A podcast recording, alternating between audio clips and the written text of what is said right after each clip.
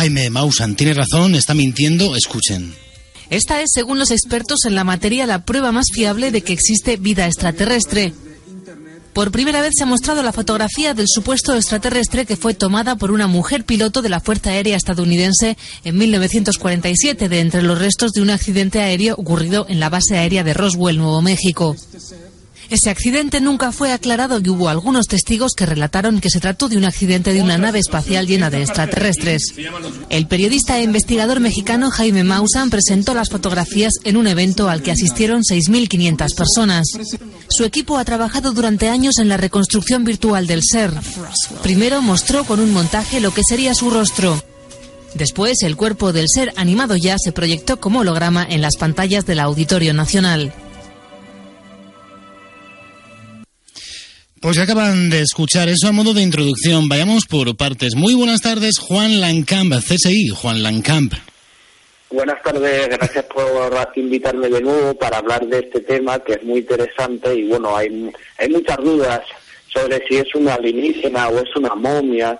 Eh, bueno, más apuntan a una momia, ¿no? Entonces, pues se ha hablado de eso. Entonces, mm, se puede dar, pues, varios hechos, ¿no? Que hablaremos ya luego. Lo único que sí, pues, que esta semana ha sido muy importante, además que han ido 6.500 personas, que por algo será. Bueno, ese evento, grosso modo, muy rápidamente, antes de meternos en la línea, Juan, ese evento, para que se ubiquen los oyentes, de 6.000 personas que se han congregado, eh, ¿dónde ha sido y cuándo? ¿El día 5 de mayo?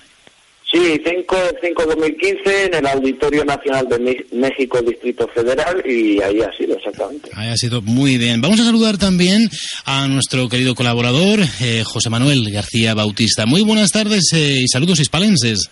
¿Qué tal, compañero? Muy buenas tardes y saludos madrileños. Muy bien, como siempre. Oye, Juan, ¿tú eh, desde dónde estás, eh, dónde estás ahora? ¿Dónde? ¿En Juana? Sí, yo aquí, yo aquí en Albacete, aquí en Castilla-La No has cambiado. Muy bien, dicho sea. Estuve en Sevilla también dos años, se vive bien ahí. Hombre, si no va José Manuel se lo vas a contar. Bueno, pues vamos a meternos un poco en, harina, queridos eh, oyentes. Fotografías del supuesto extraterrestre de Roswell. Hablamos del año 1947. Por primera vez, parece ser, se ha mostrado la fotografía de un, de un supuesto alienígena que fue tomada por una piloto de la Fuerza Aérea de Estados Unidos repito, en 1947, ante los restos de un accidente aéreo ocurrido en la base aérea de Roswell, en Nuevo México. Vamos a ver qué hay de cierto, que esas, imágenes corresponden a una momia, miente Jaime Maussan. Eh, yo prefiero que lo abras eh, tú, Juan, y que luego pues eh, dé también su punto de vista José Manuel, porque tú eres el que sí que está en esta corriente y sí que más integrado en ella y más seguidor de ella, digamos. Cuéntanos.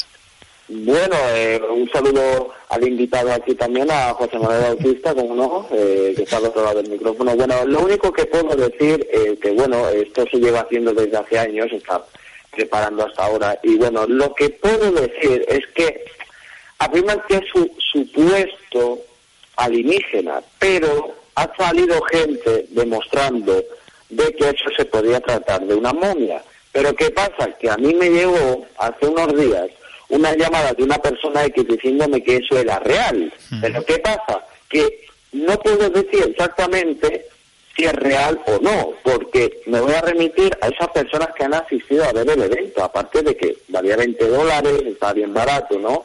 Entonces, aparte de que ha costado su dinero, ¿vale? Pero lo que se puede decir, a grosso modo, es que eh, eso tiene más pinta de no ser alienígena, según dicen ellos. Pero a mi modo de ver, podría ser, ¿no? Lo dejo en interrogación, ¿no? Porque, bueno, si coges la cabeza de, del de Roswell y lo comparas, parece, ¿no? Pero parece que hay una foto que, que dice que lo han sacado de un museo, ¿no? Y entonces Nacho Ares, que es experto en esos temas de momias, ha dicho que, es un fraude, ¿no? Había un detalle incluso en la cabeza de la momia o algo así, parece ser. Sí, mira, lo digo así, si, eso, si esa foto es un fraude, mira, ¿qué, ¿qué vamos a hacer? Si lo importante es la gente que ha ido a verlo, ha venido eh, Donald Schmidt, también ha venido Tom Calais, ha venido el exministro de Defensa del Canadá. Entonces, digo, por una foto la gente se va a cuestionar, digo, digo, ¿no? Entonces creo que mm, más vale ver ese lado bueno, es que tiene sus pros y sus contras, ¿no? Entonces, que por una foto del Kodachrome nos vayamos aquí a estar metiéndonos bazas en las cabezas, pues bueno, pienso que eso puede quedar en un lado. Tú destacabas que, bueno, que de alguna manera, pues, eh, sea o no, eh, un, vamos a decirlo de una manera cariñosa, pero bueno, un medio pufo, ¿no? Esa foto, una confusión, una interpretación. Por lo menos, ¿eh? por lo menos hay una concienciación, me decías, cuando estábamos preparando hace ya unas horas vuestra intervención, me decías que, bueno, por lo menos así la gente también se plantea otras cuestiones. Pero permíteme, querido Juan, que pulse la opinión de José Manuel García Bautista. José Manuel, ¿cómo lo ves? ¿Qué tal? Pues bueno, también saludar a Juan, pero fíjate que partimos de una base y puede que la base sea errónea. Eh, eh, hablamos de eh, un accidente ocurrido en Roswell y que hasta el día de hoy hasta el día de hoy todo lo que nos ha llegado de ellos, salvo las primeras informaciones que en este caso Jesse Marcel informa a los medios de comunicación, en este caso de Roswell, salvo eso, no tenemos más evidencia. Para de contar. ¿Qué es lo que ocurre? Pues que nos llega ahora mm, la información de este supuesto ser, de este pretendido ser. Yo tengo allí también amigos, Luis Mariano Fernández, Johanan Díaz Vargas, eh, con lo cual eh, he estado estos días también hablando. Mm, Luis me estaba comentando que tenía en este caso bueno puntos de vista que, que bueno que podrían dar la razón a, Jaime Maussan pero es que el problema eh, que hay es que lo ofrecido eh, como bien comentaba Juan no deja de ser una una fotografía eh, con la que no vamos a ningún lado desde luego. Una recreación que si para hacer esa recreación se han tirado años muy poco dice de los informáticos y de los diseñadores gráficos de aquella zona, eh, que para colmo se corresponde con el estereotipo también de gris que hemos visto en, en más de una ocasión o, en su defecto, en aquellos eh, tripulantes que ya describía, por ejemplo, Francisco Mañez en sus libros eh, sobre la hipótesis Northrop y que de alguna forma lo que reflejaban eran a niños, una especie de niños que eran los tripulantes precisamente de aquellos prototipos eh, de aeronaves. Por lo tanto, lo que nos ofrece Jaime Maussan en este caso, mm, yo te podría decir que hay un hay un hecho significativo y es un y es un hecho que no debe de, desde luego de pasarnos a ninguno por alto que, que, bueno, que quizás lo que más eh, eh, respalda todo lo que se ha estado hablando, todo lo que hablan en torno a ellos son las opiniones, en este caso, de diferentes doctores que han hablado abiertamente sobre la imposibilidad de que se tratara de un ser humano. Entre, entre otros, bueno, pues en la macroconferencia, que desde luego poder de convocatoria Jaime, de mm, Jaime Monzón hay que decir que tiene, ¿no?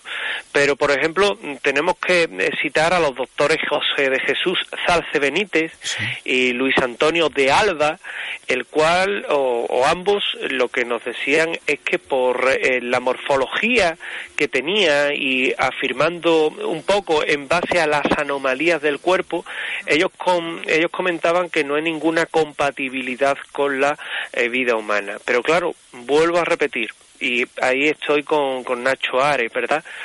Si cogemos analizamos un poco las momias que tenemos peruanas, las momias egipcias, eh, algunas de ellas con cráneos deformados, con huesos incluso eh, quebrados, lo analizamos un poco con todo esto, tampoco es que se parezca demasiado. Con lo cual, nuevamente, la imagen es sospechosa. No quiero recordar tampoco, eh, y no me extiendo más, eh, aquello, aquel vídeo eh, que Ray Chantilly, eh, sacó hacia finales de la década de los 90 que tanto revuelo creó con la famosa autopsia, falsa autopsia de Roswell y que al final resultó ser un nuevo muñeco. Hmm. Con lo cual también yo creo que a, Jaime Maussan le está penando y en este caso le está penalizando pues bueno una vida también dedicada en más de una ocasión a algún que otro evento sensacionalista y este me parece a mí que se va a encuadrar mm, a mí si me demuestran lo contrario yo, yo estoy dispuesto a rectificar eh, mm, se va a encuadrar dentro de, uno de estos eventos evidentemente. ¿qué tienes que tienes que decir Juan? Bueno hay que recordar que Maussan es un periodista no es un investigador hombre eso es así, ¿no? Bueno, este evento, pues a lo posible, mirar que es curioso este dato, eh, 2015, según en el libro de revelaciones del libro de Enoch, marca que es el año de revelaciones, ¿no? Entonces puede ser que este año, pues este evento sirva, pues, para recordarlo como un paso más, ¿no? Todos dicen que esto es un paso atrás, ¿no? Pero yo comparto lo que dice José Manuel Bautista, que dice que, lo que dice es totalmente cierto, ¿no? Es aquel vídeo de la autopsia de Roswell, todo el mundo pagó unas cantidades asombrosas, incluso eh, Daniel Muñoz, eh, que lo estuve lo tuve en mi programa el otro día en una tertulia que hicimos con 11 personas eh, sobre esto de Roswell, las dispositivas. En estos han gastado dos millones, dos millones en el auditorio, dos millones de eh, pesos eh, hay que recordar también que, eh, bueno, el, el, vídeo de Roswell también costó un dineral y luego se demostró que era un montaje, ¿no? Pero eh, si cogemos el tema que viene Richard Bolan, que, que viene esta gente y van a decir ahí, bueno, mire, es que esto que se está diciendo es verdad, pues, hombre, da mucho que pensar. Pero nos fijamos que en la foto nadie ha dicho nada, sino en los hologramas que se mostraron. No olvidemos que Johanna, pues, que estuvo en mi programa, él dice que ha sido un exitazo. Vale, la prensa española ahora dice que es el supuesto alienígena. Entonces, lo que no acabo de entender, si la prensa está diciendo supuesto, está afirmando que es cierto lo que se ha enseñado. No sabemos si realmente lo hacen para hacer un favor o porque hay órdenes, ¿no? Pero sí que eh, yo felicito a Maussan, a pesar de todo, a pesar de que lo van a criticar, yo le felicito por ordenar y hacer y organizar este evento porque lo, iban a hacer muchísimo antes, pero por problemas no lo han podido hacer. Entonces creo que merece la pena. A mí me hubiese gustado ir, ¿no? Para ver y oír y analizar, ¿no? Pero bueno, lo único que puedo decir es que eh, la gente tuvo problemas con el de streaming, pero sí que Maussan pienso que si hubiese mentido no lo hubiese organizado. Porque eh, si no hubiese estado seguro no lo hubiese hecho. Incluso él me avanzó que esto iba a ser algo bueno. Y creo que ha sido bueno. Si hubiese hecho una patada a la ufología, pues no creo que hubiesen venido tanta gente. No lo sé. Ahí ya lo dejo y que opine José Manuel, que lleva muchos más años en esto. ¿eh? Y bueno, eso es lo que puedo decir. José Manuel, ¿tienes algo que decir a ese respecto? Mm, bueno, el, el, la hipótesis, si él sabe que el tema ovni eh, siempre llama muchísimo la atención. Evidentemente, los que nos hemos criado prácticamente y cuando iniciábamos todo este tipo de, investigaciones, cuando nos echábamos al campo a investigar, pues evidentemente el tema OVNI mm, tiene muchísimos adeptos y cuando hablamos de Argentina, hablamos de México, hablamos de toda Sudamérica y Latinoamérica, pues evidentemente a mí me llama y me fascina y además es algo que admiro eh, todavía la pureza que hay en torno a, a un tema que aquí en España es cierto que eh, ha caído, eh, no está de moda, pero que de alguna forma allí se mantiene eh, esa pureza con respecto a este tema, ¿verdad? Jaime ha destacado en todos estos años, desde luego, por hacer este tipo de, de encuentros, no es el primero, y indudablemente, como comentaba anteriormente, el poder de convocatoria lo tiene. Lo que pasa es que mm, el problema que adolece en todo esto es que, y quizás ahí también pulsaba una tecla eh, interesante, Juan, eh, cuando decía, eh, un poco con la boca pequeña, de sabrá Dios si ha, recibido alguna orden. Alguna... Cuidado, se, está acoplando, no sé si... Sí, algo se acopla.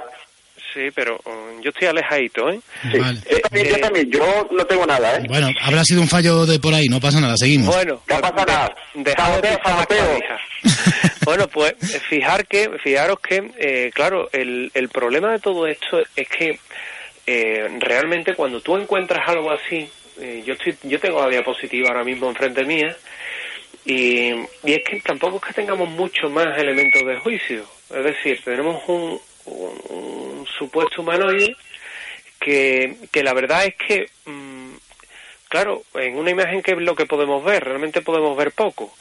Eh, por otra parte, a mí me extraña que todo un ejército de los Estados Unidos tenga en esas condiciones a un ser eh, que ha, en este caso, cogido o que ha de alguna forma recuperado de, un accidente en una base como Roswell.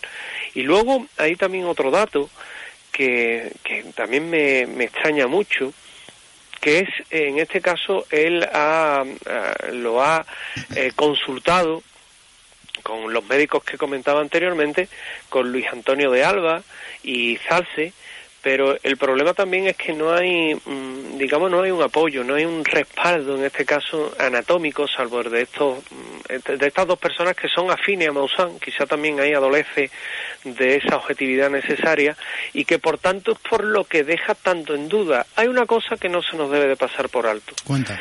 Cuando hablamos de tema OVNI, de recuperar eh, temas de, de cadáveres de supuestas naves alienígenas y demás, eh, lo que conlleva es una afirmación muy importante. Por eso cuando en los medios de comunicación damos esta noticia, o los que se arriesgan a darla, siempre va con la presunción delante y hasta con un cierto grado de escepticismo. ¿Por qué?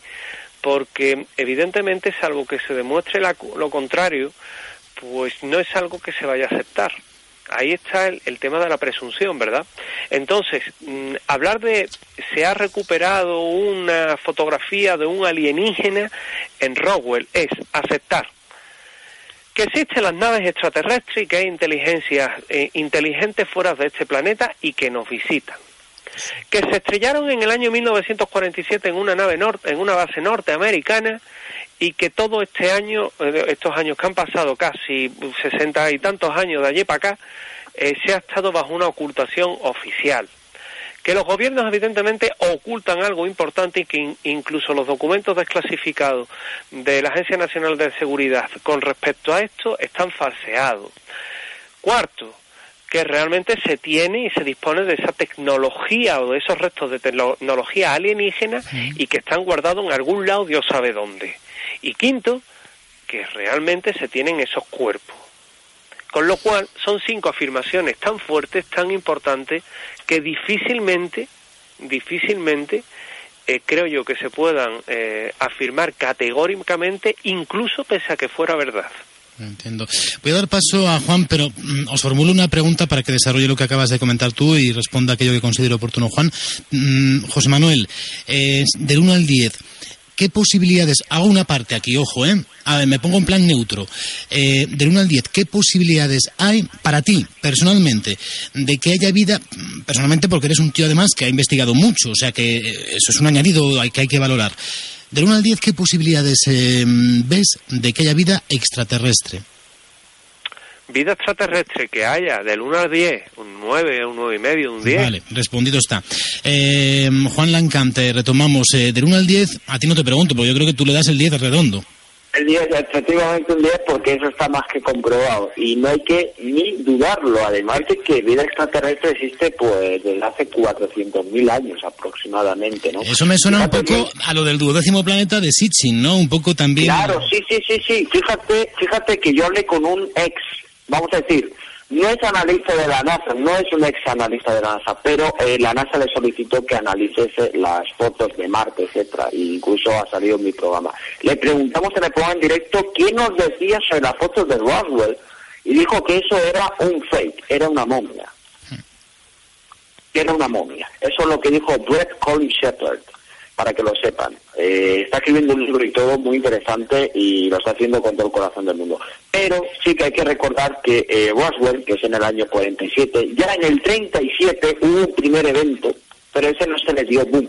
Y eso procedía de, de los nazis, es decir, cuando hacen lo de Paperclip, años después, pero antes ya estaban haciendo preparatorios para hacer esto de Roswell. Esto fue un planteamiento del gobierno norteamericano. Si mal no recuerdo, estaba David Eisenhower por aquel entonces.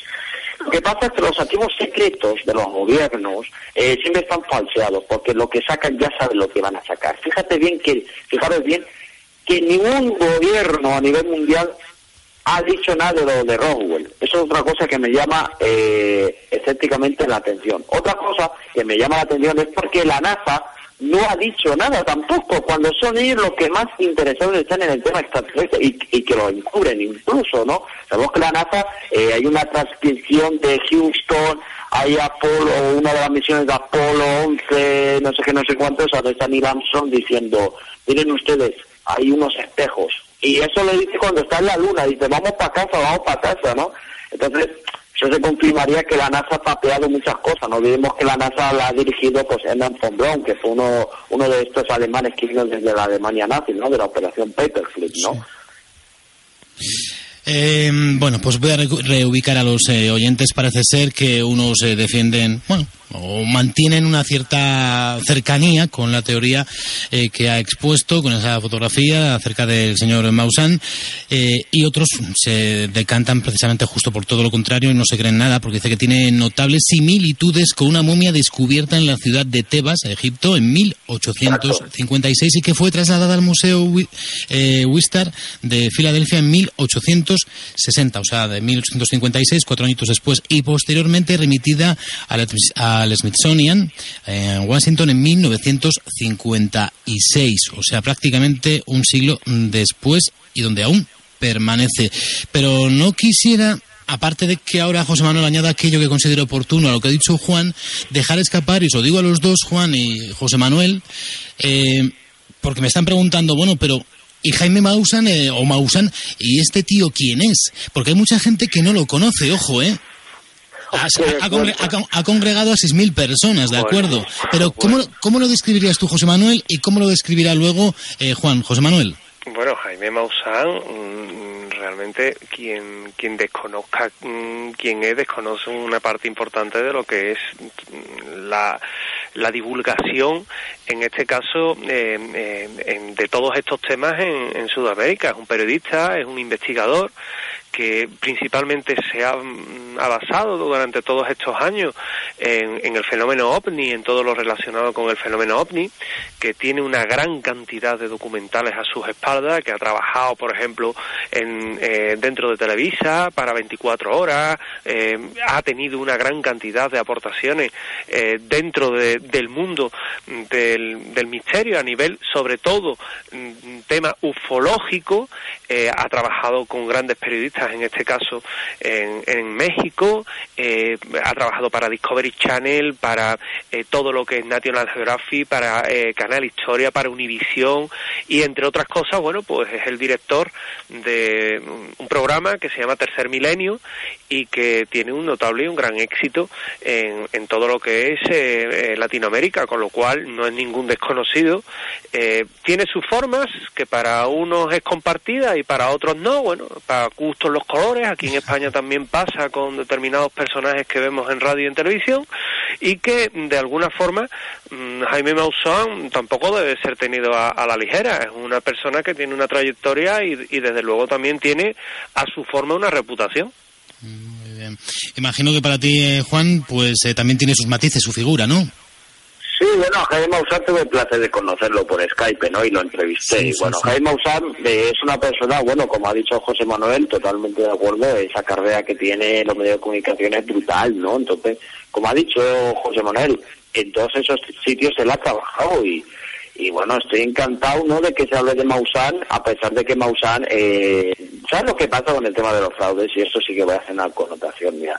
Maussan le pasa la información y Maussan a lo posible, pues a veces puede ser que lo hayan presionado y digan, bueno, tiene que usted poner esto para que vaya perdiendo credibilidad. Y a lo posible por eso luego le echan el marrón a Maussan, porque Maussan, a pesar de todo, fue una persona que en la época de los 90 denunció la corrupción estatal en México. Entonces, eso es un dato que hay que añadir importante para que la gente no piense que Maussan es un charlatán. Que para muchos es un charlatán, bueno, pues cójanse y miren las investigaciones que hizo cuando él era de joven y tuvo un contacto extraterrestre y todo.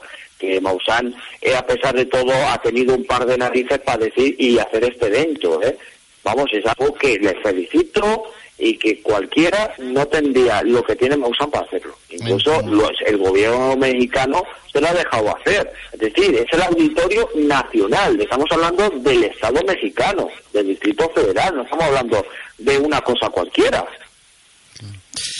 Eh, para ir eh, terminando eh, este debate, esta entrevista a dos, a tres bandas, vamos a decirlo así, permítanme, os formulo una última pregunta que a mí me tiene loquito y esta la pregunto yo. ya no son los oyentes en este caso, porque no tenemos mucho más tiempo. Chicos, José Manuel mismo, acaba de hablar Juan, bueno, pues José Manuel, ¿por qué este auge de la, de la teoría de la conspiración en general, los conspiracionistas, conspiranoicos, ¿por qué este auge que hay? Gracias, quizá también ha influido mucho las redes sociales, Internet en general.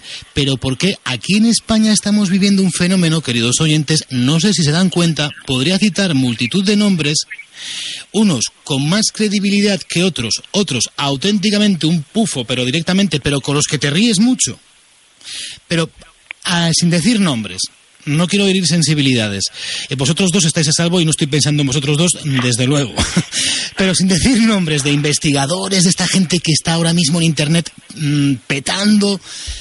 ¿Por qué este auge aquí en España? ¿A qué obedece? Porque incluso en algunas ocasiones, chicos, y aquí abro el corazón, estoy detectando que hay ciertos movimientos hasta políticos y lo voy a dejar ahí. quizás sea una coincidencia, quizás sea que estos investigadores tengan sus inquietudes políticas. Yo también las tengo y me parece totalmente legítimo. Pero, ¿cómo lo veis? ¿Cómo lo ves tú, José Manuel? Bueno, mm, eh, que haya habido, que hay eh, conspiraciones, eh, evidentemente eso siempre se ha dado, porque el fenómeno de la conspiración es inherente al ser humano.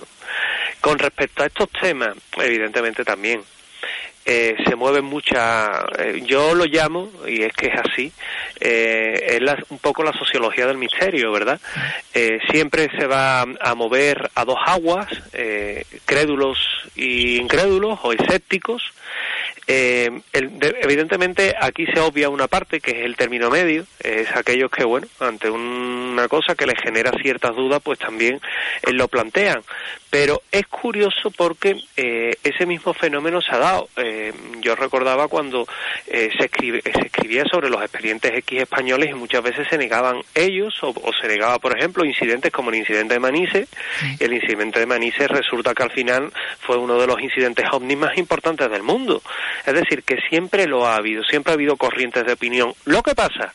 Pues evidentemente que, eh, que hay circuitos de poder, hay círculos de poder y círculos de influencia, hay una sociología en torno al mundo del misterio y muchas veces esa sociología pues se ve influida eh, tanto más por las propias creencias de los grupos que mueve eh, cada, en este caso, cada divulgador. Y se dan realmente eh, con frecuencia esas manipulaciones, muchas veces voluntarias y otras involuntarias, de lo que son determinadas informaciones que evidentemente entran dentro de ese circuito de desinformación que también se pudieran llegar a dar con respecto a un tema. Evidentemente no todos, y mucho menos trabajamos de esa forma, pero que sí es verdad que, que, bueno, yo creo que es que lo está dando los propios tiempos que corren, nada más que, que tenéis que ver lo que se está liando en el Parlamento de Andalucía para elegir presidente. Es decir, una cosa mala.